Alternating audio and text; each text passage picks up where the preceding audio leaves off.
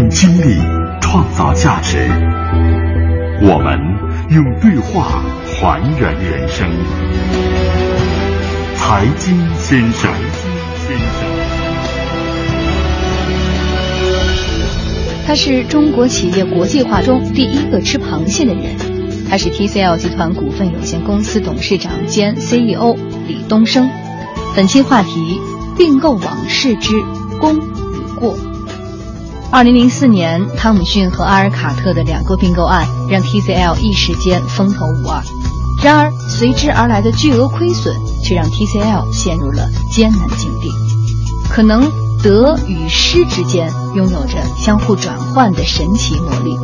当一切峰回路转，李东生却发现，曾经亏损的并购为 TCL 的海外业务发展埋下了伏笔。并购之后呢，零四到零六年我们是非常的艰难。零五年我们出现了 TCL 经营二十多年，当时二十多年的第一次亏损，当年亏损呢是将近二十亿。我是靠卖掉国际电工的业务，那一年勉强给度过了。我们的银行那个时候，它有非常严格的风险评估体系。你企业一有问题，银行就第一个来敲你的门。哎，李总啊，你这批贷款到期了，你该还了。你一下这个资金链就非常的紧张，非常艰难。所以零五年那时靠卖掉国际电工，嗯，把那一年给度过了。零六年呢，那年亏损也有三十亿。非常的痛苦，那一年就靠我们内部的管理，提高效率，把整个周转效率提高，把资金硬的压出来，压出来，而且通过这一个改革呢，把原来海外市场的一些亏损的最大的一些问题解决了，然后在零七年呢，企业开始整体恢复盈利，然后慢慢的恢复，到到零八年，企业才缓过劲来，特别难得的。去年到今年，我们的增长啊，主要是增长最大的还是来自海外业务。这个成绩实际上追溯下来，就是十年前我们的两个大的跨国并购奠定下来的基础。回忆这一场并购往事的功与过，李东生深深感叹战略与战术配合的重要性，并摸索出成功的必经之路，那就是坚定、坚毅和坚持。零四年到零六年那个亏损，确实我没有想到，超出了我们当时并购的呃计划的预期，想不到会有那么大的亏损。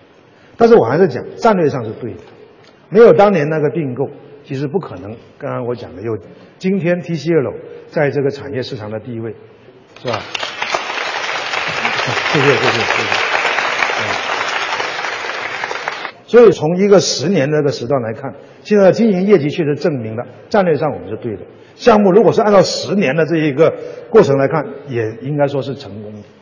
当年呢，确实我们对并购的这一个困难估计不足。换言之说，如果我知道会亏那么多，我还干不干？我真的不敢说，我还会干，是吧？这个是事实的，是吧？但是呢，翻过来想的话，其实一个事情啊。你战略上想明白了，就得要下决心去做。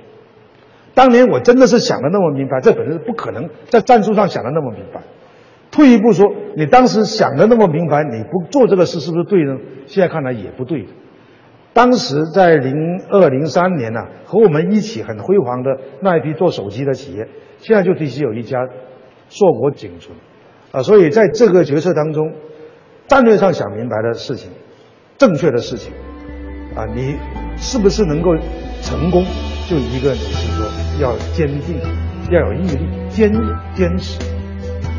阅读、人生、思想，财经先生，中国金融博物馆运筹帷幄，经济之声品质传播。我们下期再会。